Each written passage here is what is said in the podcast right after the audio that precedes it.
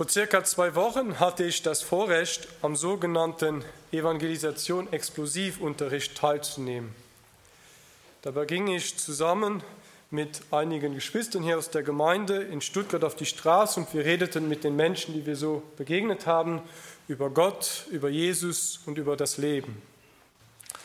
Und innerhalb von diesen Gesprächen haben wir versucht, irgendwann zu einer Frage zu kommen, die lautet, wer ist Jesus? Und bei den Gesprächen, wo ich dabei war, haben wir unter anderem folgende vier Antworten bekommen. Ein guter Mensch, den hat es nie gegeben, spannende Antwort. Ein Prophet und auch einmal der Sohn Gottes. Nun die Frage an dich, an uns. Wer ist Jesus für dich?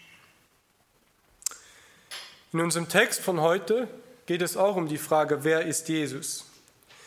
Und die verschiedenen Personengruppen werden ganz unterschiedliche Antworten auf diese Frage geben. Sie werden sie nicht unbedingt verbal, also mit dem Mund geben, sondern durch ihren Lebensstil. Und wir wollen dazu heute weitermachen im Markus Evangelium im Kapitel 6 mit den Versen 14 bis 29. Markus Kapitel 6, die Verse 14 bis 29.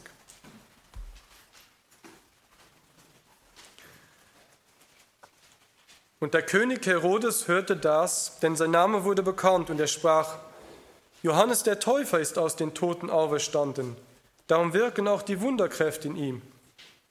Andere sagten, er ist Elia. Wieder andere aber sagten, er ist ein Prophet oder wie einer der Propheten. Als das Herodes hörte, sprach er, er ist Johannes, den ich enthauptet habe, der ist aus den Toten auferstanden. Denn er, Herodes, hatte ausgesandt und Johannes ergreifen und ihn im Gefängnis binden lassen, wegen Herodias, der Frau seines Bruders Philippus, weil er sie zur Frau genommen hatte. Denn Johannes hatte zu Herodes gesagt, es ist dir nicht erlaubt, die Frau deines Bruders zu haben. Herodes aber stellte ihm nach und wollte ihn töten, und sie konnte es nicht, denn Herodes fürchtete den Johannes, weil er wusste, dass er ein gerechter und heiliger Mann war. Und er bewachte ihn und er gehorchte ihm in manchem und hörte ihn gern.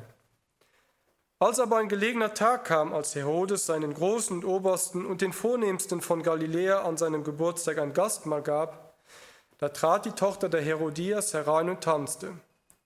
Und weil sie dem Herodes und denen, die mit ihm zu Tisch saßen, gefiel, sprach der König zu dem Mädchen, Bitte von mir, was du willst, so will ich es dir geben. Und er schwor ihr, was du auch von mir bitten wirst, das will ich dir geben, bis zur Hälfte meines Königreichs. Sie aber ging hinaus und sprach zu ihrer Mutter, was soll ich erbitten? Diese aber sprach, das Haupt Johannes des Täufers. Und sogleich ging sie rasch zum König hinein, bat und sprach, ich will, dass du mir jetzt gleich auf einer Schüssel das Haupt Johannes des Täufers gibst. Da wurde der König sehr betrübt. Doch um des Eides und um derer willen, die mit ihm zu Tisch saßen, wollte er sie nicht abweisen. Und der König schickte sogleich einen von der Wache hin und befahl, dass sein Haupt gebracht werde. Dieser aber ging hin und enthauptete ihn im Gefängnis und brachte sein Haupt auf einer Schüssel und gab es dem Mädchen, und das Mädchen gab es seiner Mutter. Und als seine Jünger es hörten, kamen sie und nahmen seinen Leichnam und legten ihn in ein Grab. Der Text von heute erinnert mich an den Titel eines Liedes, das wir, glaube ich, alle kennen. Leben mit Jesus hat Folgen. Das ist auch das Thema der heutigen Predigt. Ausgehend von der Frage, wer ist Jesus, werden wir sehen, dass der Text eigentlich zwei Dinge aufzeigt. Leben ohne Jesus hat Folgen und Leben mit Jesus heißt Folgen. Ich möchte den Text mit uns zusammen fünfmal durchnehmen, und zwar aus der Sicht der fünf Personengruppen, die, es, die uns im Text begegnen. Die ersten vier Personengruppen repräsentieren das Motto Leben ohne Jesus hat Folgen. Dazu zählt der König Herodes, die Ehefrau Herodias, die Tochter der Herodias und das Volk. Eigentlich könnte man auch noch die Gäste des Herodes auf seiner Geburtstagsfeier dazu erwähnen, aber die behandeln wir heute nicht. Und die fünfte Person, die repräsentiert als einzige das Motto Leben mit Jesus heißt folgen. Und das ist Johannes der Täufer. Den werden wir uns zuletzt anschauen. Wir beginnen jetzt mit König Herodes. Und ich habe ihn mal so umschrieben. Er ist ein menschengefälliger Herrscher, wenn man den Text durchliest. Warum ich das so steil behaupte, möchte ich euch jetzt erklären. Zuerst müssten wir uns die Frage stellen, wer ist eigentlich der Herodes in diesem Text? Herodes wird im Markus-Evangelium nur einmal erwähnt, und zwar in unserem Text hier, und noch einmal wird sein Name erwähnt in Markus 8, Vers 15. Ihr werdet also in der Markus-Reihe hier in den Predigten nicht mehr über Herodes etwas hören. Es scheint Markus wichtig gewesen zu sein, dass diese Begebenheit erwähnt wird. Die Evangelisten Matthäus und Lukas haben sie übrigens auch erwähnt. Der Herodes in unserem Text trägt den vollen Namen Herodes Antipas. 30 Jahre vor dieser Begebenheit war sein Vater Herodes der Große an der Macht zur Zeit der Geburt Jesu. Herodes der Große war bekannt dafür, dass er gewalttätig und machtgierig war. Das können wir in der Bibel auch ja, nachempfinden, weil er brachte ja alle Kinder bis zwei Jahre um, als Jesus geboren wurde. Aber er war auch religiös, denn er baute den Juden den Tempel, den wir heute ja noch in Jerusalem sehen können, oder Teile davon. Und als er starb, Herodes der Große, wurde sein Reich in vier Teile aufgeteilt und ein Königreich davon erbte sein Sohn Herodes Antipas. Und über diesen geht es heute in unserem Text. Er war der König von Galiläa und Perea. Ihr seht auf der Folie in violetter Farbe das Herrschaftsgebiet vom Herodes Antipas. Und man könnte das auch nachlesen in Lukas 3.1. Also eigentlich ist es nicht verwunderlich, dass der Herodes Antipas etwas von Jesus mitbekam, denn Jesus hat sich in den letzten Kapiteln, in den letzten Predigen, die wir gehört haben, sich immer hier im Herrschaftsgebiet von Herodes Antipas aufgehalten. Man spricht vom sogenannten Zehn-Städte-Gebiet. Wenn ihr im oberen violetten Teil schaut, da seht ihr den See Genezareth und da herum, das nennt man das Zehn-Städte-Gebiet. Und da ging Jesus herum, machte die Wunder, sprach über Gott und so weiter. Und das hat dieser Herodes Antipas alles mitbekommen, weil er da der Herrscher davon war. So was sagt der Text uns jetzt über diese Person? Hier eine doch etwas längere Liste. Das sagt der Text aus meiner Sicht alles über Herodes. Das sind die harten Fakten, so wie vorhin schon erwähnt wurde. Er ist ein König. Er ist verheiratet mit der Frau seines Bruders, der Herodias. Er kennt Johannes den Täufer und er bewundert ihn. Er lässt ihn trotzdem ins Gefängnis werfen, um seiner Frau Herodias einen Gefallen zu machen. Ihm gefällt seine Stieftochter Nichte er macht vorschnell Versprechen, die er nicht halten kann. Ihm ist sehr wichtig, dass er sein Gesicht nicht vom Menschen verliert. Am Schluss lässt er Johannes den Täufer töten, trotz dass er weiß, dass es falsch ist. Er glaubt scheinbar an Totenauferstehung und er will Jesus sehen. Ich finde ihn als Person ehrlich gesagt sehr spannend, denn der Text zeigt, dass er einiges über den Glauben wusste, und dass ein gewisses Interesse an Johannes bestand. Er war also, könnte man sagen, wie sein Vater Herodes der Große, religiös unterwegs.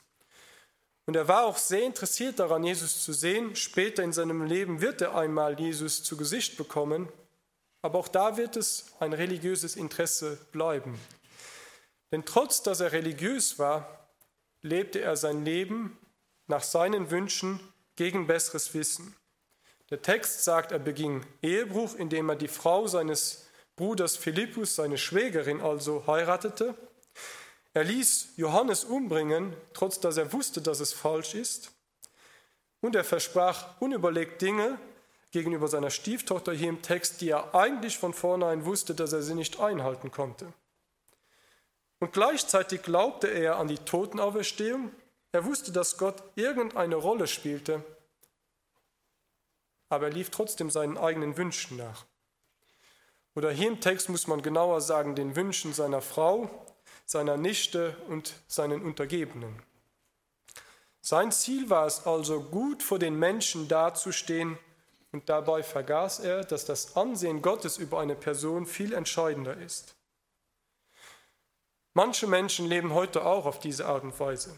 Sie wissen, es gibt Gott, aber es ändert nichts in ihrem Leben.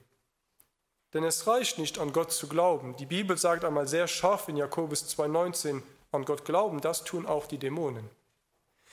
Die Frage ist, ob dieser Glaube an Gott etwas in deinem und meinem Leben ändert und welche Rolle Jesus in unserem Leben spielt. Herodes entschied sich für ein Leben ohne Jesus. Und das hatte Folgen. Er wurde nicht glücklich und so wie viele Leute heute ohne Jesus leben und verloren gehen, wenn sie nicht umkehren, so hat es auch die gleichen Konsequenzen bei Herodes gehabt, wenn er nicht umgekehrt ist. Ich weiß nicht, wie ihr denkt, wenn ihr euch die Person so anschaut, aber wenn ihr Christ seid, denkt ihr vielleicht so wie ich am Anfang, also ich hätte nicht so wie Herodes gehandelt. Aber ist es wirklich so? Sind wir Christen nicht manchmal auch so ähnlich? Wir wissen, dass die Bibel zu einem gewissen Thema etwas deutlich sagt, dass die Bibel Gottes Maßstab ist. Aber wir wollen vor den Menschen nicht unser Gesicht verlieren und wir handeln dann gegen besseres Wissen anders. Wir laufen unseren eigenen Herzenswünschen nach, die leider oft Gottes Willen widersprechen. Und dabei wissen wir aber eigentlich, Gott hat das letzte Wort. Ich glaube, wir können Herodes als Ermutigung oder Ermahnung nehmen, die uns erinnert, lasst uns klug handeln, indem wir Gottes Willen annehmen und das Gute in seinem Willen erkennen. Nun wollen wir uns der Frau von Herodes, der Herodias, mal zuwenden. Sie habe ich beschrieben mit die verbitterte Ehefrau. Warum ich das tue, auch hier will ich euch das mit dem Text belegen. Der Text sagt über sie, dass sie eine untreue Ehefrau ist. Sie ist böse auf Johannes, weil er sie kritisiert. Sie ist sogar so böse, dass sie ihn umbringen möchte. Sie hat viel Einfluss auf ihren neuen Ehemann. Sie hat auch ihre Tochter im Griff.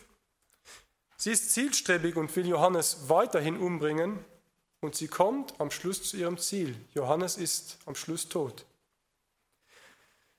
Also jedes Mal, wenn ich den Text durchlese, bin ich wieder erschreckt davon, von dieser Beschreibung von Herodias.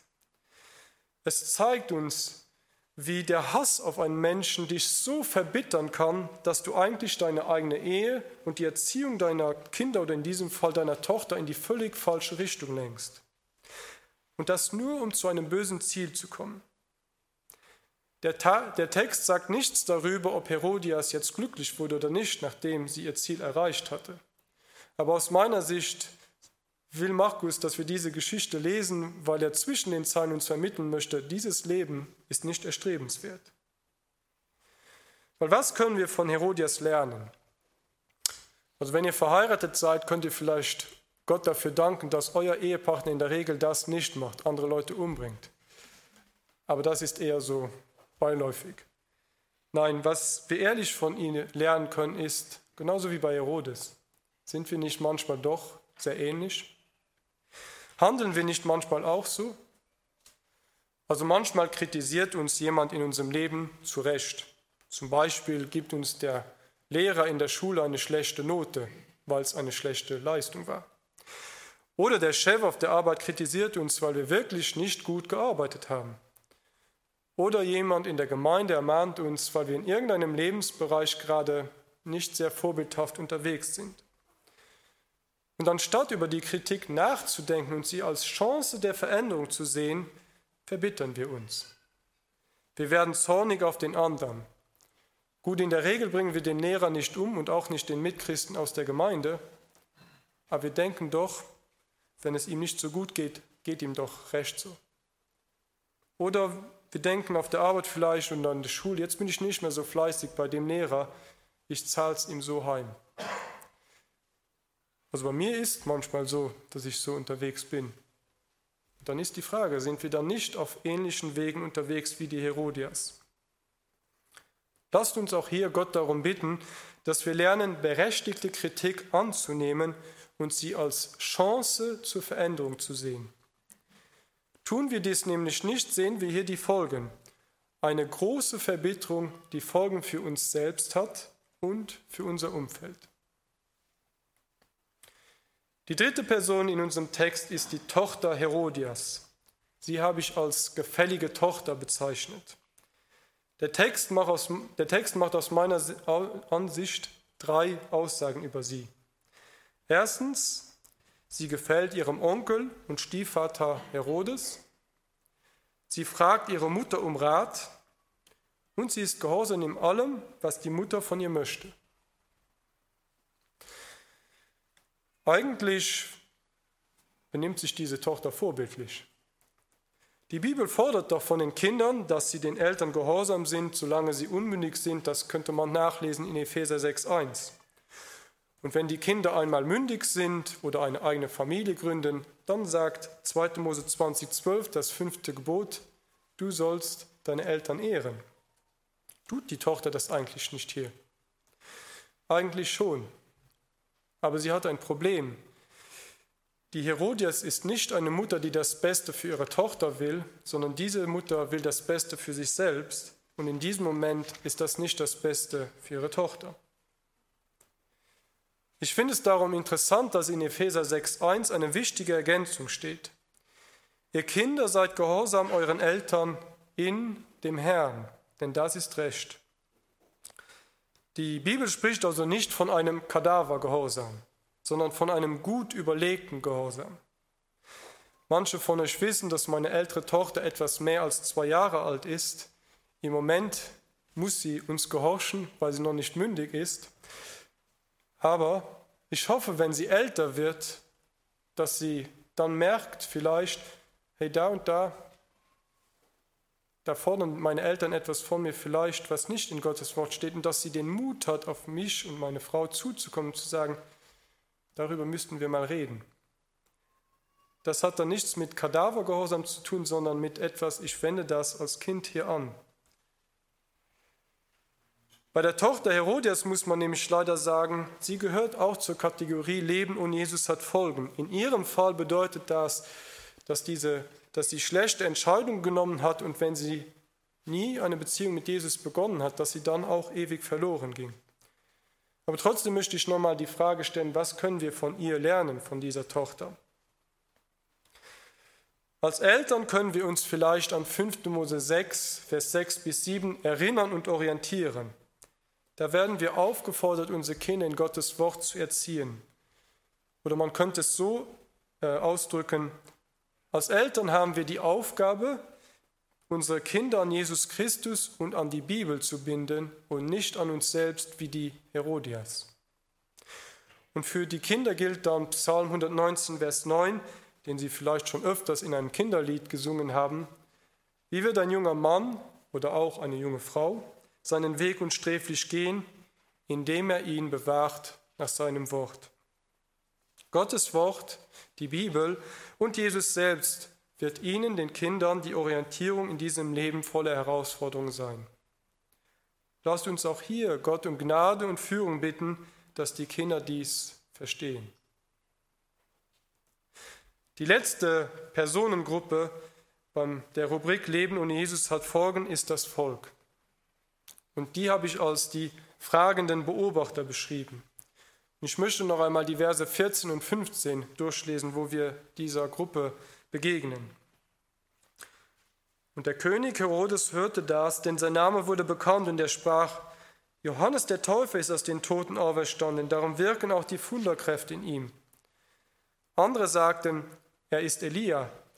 Wieder andere aber sagten, er ist ein Prophet oder wie einer der Propheten. Interessant ist in unserem Text, der Name Jesus wird nicht einmal erwähnt. Aber da es in den Texten davor um ihn geht, weiß man, hier reden sie gerade über Jesus.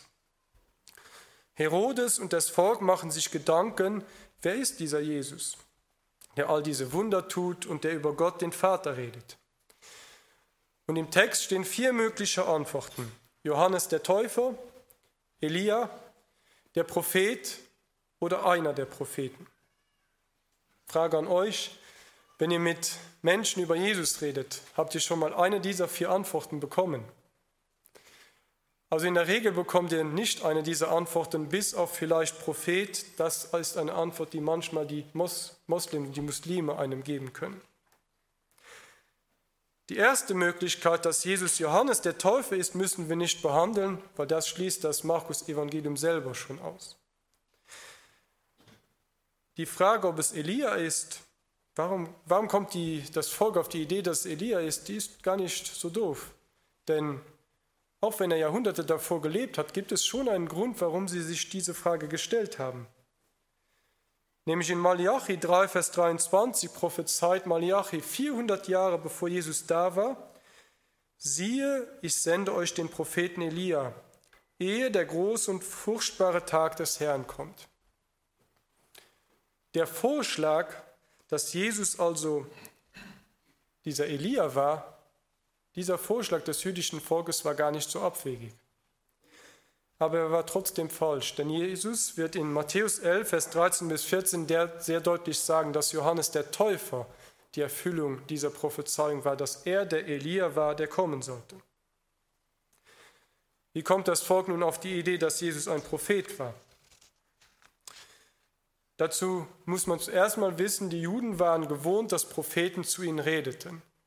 Wenn man die Bibel durchliest, gibt es zwei Perioden, wo Gott sehr viel durch Propheten zu ihnen geredet hat.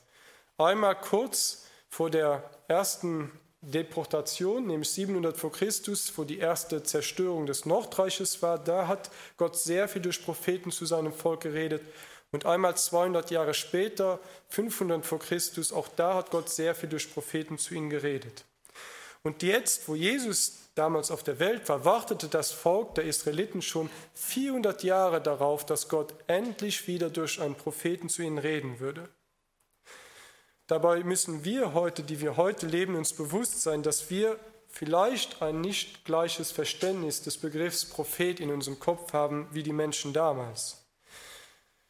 Wenn man Christen fragt, was ist ein Prophet, dann bekommt man häufig eine Antwort, die so klingt. Ein Prophet ist jemand, der in Gottes Namen etwas über die Zukunft voraussagt. Diese Definition stimmt, aber sie greift zu kurz. Sie ist unvollständig. Die Hauptaufgabe der Propheten war nicht, die Zukunft vorauszusagen. Ihre Hauptaufgabe war es, das Volk Gottes an die Gebote Gottes in der Tora, den fünf Büchern Moses, zu erinnern. Und zwar mussten sie das tun, weil die Juden die Gebote Gottes oft übertraten und ignorierten. Und der Prophet in unserem Text, Johannes, macht genau das Gleiche. Er zeigt die Menschen auf Ehebruch hin, auf Mord, Lüge, weil das in Gottes Wort steht. Das heißt, die Propheten waren eigentlich Ermahner. Das war ihre Hauptaufgabe, den Maßstab Gottes zu erklären. Und darüber hinaus durften sie dann auch noch Dinge über die Zukunft voraussagen, die Gott ihnen mitgeteilt hatte. Und dann kam noch dazu, das Volk wartete auch schon seit 1500 Jahren auf die Erfüllung einer ganz speziellen Prophezeiung in 5. Mose 18, Vers 18 bis 19. Da hatte Moses vorausgesagt, es wird einmal ein Prophet kommen, der wird größer sein als ich, und auf den sollt ihr hören. Nun war Jesus dieser Prophet, wie einige im Text vorschlagen. Ja, er war dieser Prophet. Jesus verhielt sich wie ein Prophet, denn er erinnerte in seinen Reden an die Gebote Gottes aus der Tora. Er war also ein Ermahner. Und er sagte auch einiges über die Zukunft voraus. Er war also wie einer der Propheten und er war auch der Prophet, den Moses vorausgesagt hatte. Darum, wenn ihr die Möglichkeit habt, mit einem Moslem zu reden und er sagt zu euch, ja, Jesus ist der Prophet oder ein Prophet, dann sagt nicht nein, sondern sagt, super, dass du das erkannt hast, weil das stimmt. Vielleicht ist seine Begründung, weil das im Koran steht, aber ich freue mich dann darüber, dass er das im Gegensatz zu vielen Deutschen oder in meinem Heimatland Luxemburg, dass er das schon mal begriffen hat. Und dann sollte man sagen, genau, er ist ein Prophet, aber eben nicht nur ein Prophet. Er ist mehr als ein Prophet, denn es reicht nicht aus, dass er ein Prophet ist. Und in den nächsten Wochen werden wir auch zu diesem Text kommen, in Markus 8, 27 bis 29. Da lesen wir dann, was die richtige Antwort auf die Frage ist, wer ist Jesus? Da steht, und Jesus ging samt seinen Jüngern hinaus in die Dörfer bei Caesarea Philippi, und auf dem Weg fragte er seine Jünger und sprach zu ihnen, für wen halten mich die Leute? Sie antworteten für Johannes den Täufer und andere für Elia andere aber für einen der Propheten. Und er sprach zu ihnen, ihr aber, für wen haltet ihr mich? Da antwortete Petrus und sprach zu ihm, du bist der Christus. Und im Paralleltext in Matthäus 16, 16b kann man nachlesen, da steht dann noch ergänzend, du bist der Christus, der Sohn des lebendigen Gottes. Die beiden Bilder auf der Folie übrigens, das sind Bilder der Ausgrabung im heutigen Caesarea Philippi. Jesus war also nicht nur ein Prophet, nein, er war der Christus, der Sohn des lebendigen Gottes.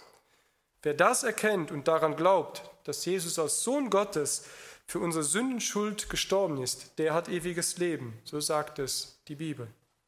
Und genau diese Erkenntnis fehlte dem Volk in unserem Text. Darum gehören sie leider auch zur Kategorie Leben ohne Jesus hat Folgen. Denn Halbwissen über Jesus bringt nichts. Auch dann gehst du leider, so sagt es die Bibel, verloren. Nachdem wir uns jetzt länger mit den Personen beschäftigt haben, die ohne Jesus gelebt haben, wollen wir jetzt endlich zu der Person kommen, die mit Jesus gelebt hat in unserem Text, zu dem Glaubenshelden Johannes der Täufer. Wer ist Johannes der Täufer und was ist seine Antwort auf die Frage, wer ist Jesus? Nun, seine erste Antwort hatte er schon im Bauch seiner Mutter gegeben. Im Bauch seiner Mutter Elisabeth hüpfte er, wo die Mutter Jesu Maria ihm entgegenkam. Das war schon eine erste Art von Antwort. Und daraus sehen wir auch im Text, dass die beiden verwandt waren. Aber als Johannes das erste Mal Jesus live mit Augen sieht, sagt er über Jesus das, was Gott ihn beauftragt hatte. In Johannes 1,29 kann man lesen, am folgenden Tag sieht Johannes Jesus auf sich zukommen und spricht, siehe das Lamm Gottes, das die Sünde der Welt hinwegnimmt. Und in Vers 36 steht dann auch noch, und indem er auf Jesus blickte, der vorüberging, sprach er, siehe das Lamm Gottes. Für Johannes war Jesus also nicht nur ein Prophet wie für das Volk. Für ihn war Jesus das Lamm Gottes, das die Sünde der Welt hinwegnimmt. Für Johannes stand hier der Sohn Gottes vor ihm, der das größte Problem des Menschen löst, die Sündenschuld von uns Menschen, die uns an einer Beziehung zu Gott hindert. Warum bezeichnet, Jesus, warum bezeichnet er Jesus dabei wie ein Lamm? Dabei spielt er aus meiner Sicht unter anderem auf eine Prophezeiung von Jesaja 53, die Verse 6 bis 7 an. Wir alle gingen in die Irre wie Schafe. Jeder wandte sich auf seinen Weg. Aber der Herr warf unser aller Schuld auf ihn. Er wurde misshandelt, aber er beugte sich und tat seinen Mund nicht auf. Wie ein Lamm, das zur Schlachtbank geführt wird, und wie ein Schaf, das verstummt vor seinem Scherer und seinen Mund nicht auftut. Wer ist also Jesus für Johannes? Wer ist Jesus laut der Bibel? Jesus ist der große angekündigte Prophet aus 5. Mose. Jesus ist der Sohn Gottes. Jesus ist das Lamm, das unser aller Sünden Schuld trug. Er ging vor 2000 Jahren aus Liebe zu mir und dir, für alle Menschen ans Kreuz von Golgatha, für deine und meine Sünden Schuld, und er bezahlte sie endgültig und komplett.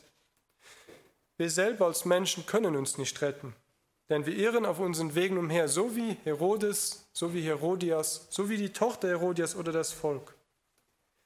Wir sind so verstrickt in unseren eigenen Wünschen und Zielen und Sünden, dass wir nie vor Gott bestehen könnten.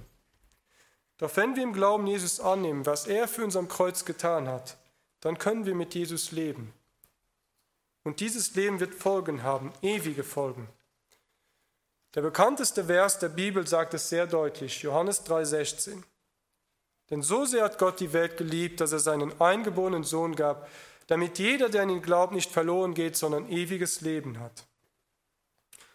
Die Bibel ist in diesem Punkt glasklar in ihrer Verkündigung. Leben ohne Jesus hat Folgen, das bedeutet, du gehst auf ewig verloren, wenn du nicht an Jesus glaubst. Und Leben mit Jesus hat Folgen, das bedeutet, du hast das ewige Leben, wenn du an Jesus und seinen Opfertod am Kreuz glaubst. Doch wenn du dich dann Jesus zugewendet hast, dann gilt auch, Leben mit Jesus heißt Folgen. Bei Johannes sehen wir im Text, dass er den Mut haben musste, Herodes die Sünde beim Namen zu nennen. In Vers 18 stand, denn Johannes hatte zu Herodes gesagt, es ist dir nicht erlaubt, die Frau deines Bruders zu haben. Also ich weiß nicht, was ihr über diese Aussage denkt oder über dieses Gespräch. Ich durfte als Polizist mit einigen Politikern reden. Also ich hätte nicht den Mut gehabt, einem Politiker das so ins Gesicht zu sagen, sogar wenn ich es gedacht hätte. Aber Johannes musste das tun, weil es scheinbar einer der Aufträge Gottes für ihn war. Und diese Aussage von Johannes kostete ihn letztendlich sein Leben. Also es war bestimmt nicht einfach, das zu sagen. Und dann fand ich auch noch interessant zu entdecken, dass in Matthäus 11, Vers 2 bis 3 steht, dass in der Zeit, wo Johannes im Gefängnis war, dass er da sogar Zweifel bekam, ob Jesus wirklich der Messias, der Sohn Gottes und so weiter wäre. Das heißt, Johannes war ein Mensch wie du und ich. Er hatte auch Zweifel. Er hatte wahrscheinlich Angst im Gefängnis. Wenn ich ihn als Glaubensheld beschreibe, dann meine ich damit nicht den großen, starken Mann, der nie Zweifel hat und alles mit links machte. Johannes reiht sich eigentlich ein in die Reihe der biblischen Glaubenshelden wie Elia oder Jeremia, die alle mal Zweifel hatten. Darum darf uns Johannes auch als Person ermutigen, wenn wir vielleicht oft das Gefühl haben, dass wir in allen Herausforderungen des Lebens untergehen und wir uns fragen, wo ist jetzt der Gott, an den ich glaube? Dann kann uns Johannes ein Vorbild sein, denn er überstand diese Zweifel nicht, weil er der überstarke Held war, sondern weil er in Jesus, das Lamm Gottes, seinen Erretter erkannte. Dieser Erretter ist Jesus und er ist auch für dich und für mich in allen Herausforderungen der Erretter. Johannes bezahlte die Nachfolge dann aber mit dem Tod. Und bin ich davon überzeugt, nicht jeder Christ wird seine Nachfolge mit dem Tod beweisen müssen. Aber vielleicht bedeutet Nachfolge für dich und mich in meinem Leben, Sünde in unserem Leben mit dem Namen zu nennen. Zweifel an der ganzen Sache standhaft zu überstehen im Glauben. Oder vielleicht bedeutet es bei dir oder mir, zu überprüfen, ob wir uns nicht manchmal wie Herodes, Herodias, die Tochter oder das Volk benehmen. Vielleicht bedeutet es für uns, konkret Gott um Vergebung zu fragen, da wo wir nicht mehr treu in seiner Nachfolge sind. Und dabei dürfen wir uns immer daran erfreuen und erinnern, Jesus hat bereits alle unsere Schuld am Kreuz bezahlt. Und wir dürfen uns an der Person von Johannes dem Täufer ein Vorbild nehmen. Er war ein echter Glaubensheld. Er hatte wirklich verstanden, Leben mit Jesus heißt folgen. Die Predigt begonnen haben wir mit der Frage, wer ist Jesus? Wenn du so viel weißt wie das Volk oder wie Herodes, dann wäre es tragisch, wenn sich nichts in deinem Leben ändert.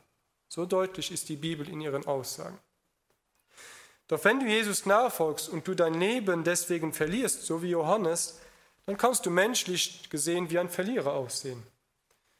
Aber dann möchte ich uns an einen Satz eines Missionars erinnern, den vielleicht einige kennen, Jim Elliot, der im Alter von 29 Jahren auch für den Glauben sein Leben geben musste.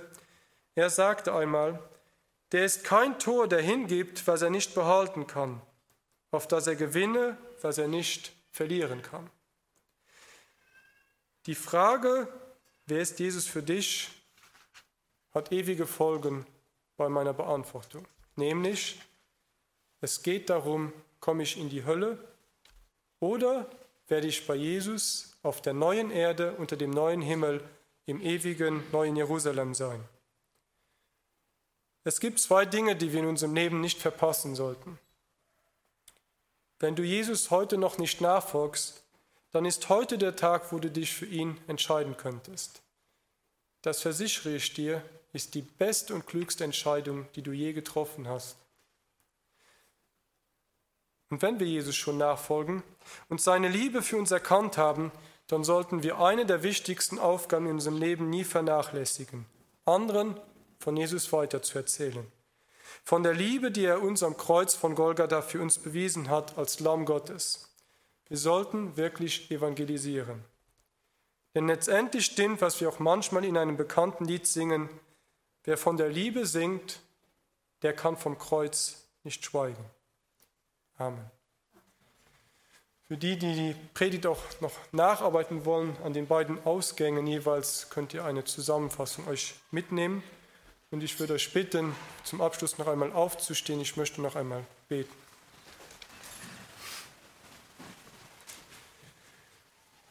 Danke, Vater im Himmel, dass du in deinem Sohn Jesus alles für uns gegeben hast. Danke, dass Jesus am Kreuz für uns sein Leben gegeben hat, damit wir frei sein dürfen von der Sündenschuld. Danke, dass wir mit Jesus eine Beziehung haben dürfen und in den Herausforderungen dieser, dieser Erde, in diesem irdischen Leben mit ihm da durchgehen können und dass du uns eine ewige Belohnung, ein ewiges Leben versprichst. Und wir bitten dich darum, dass du uns den Mut gibst, den Eifer, anderen Menschen von dir weiter zu erzählen, damit noch viele Menschen erkennen, dass Leben mit Jesus Folgen hat und dass es eine, ein unglaubliches Vorrecht ist, wenn man mit dir eine Beziehung haben darf. Dir sei die Ehre in Jesu Namen. Amen.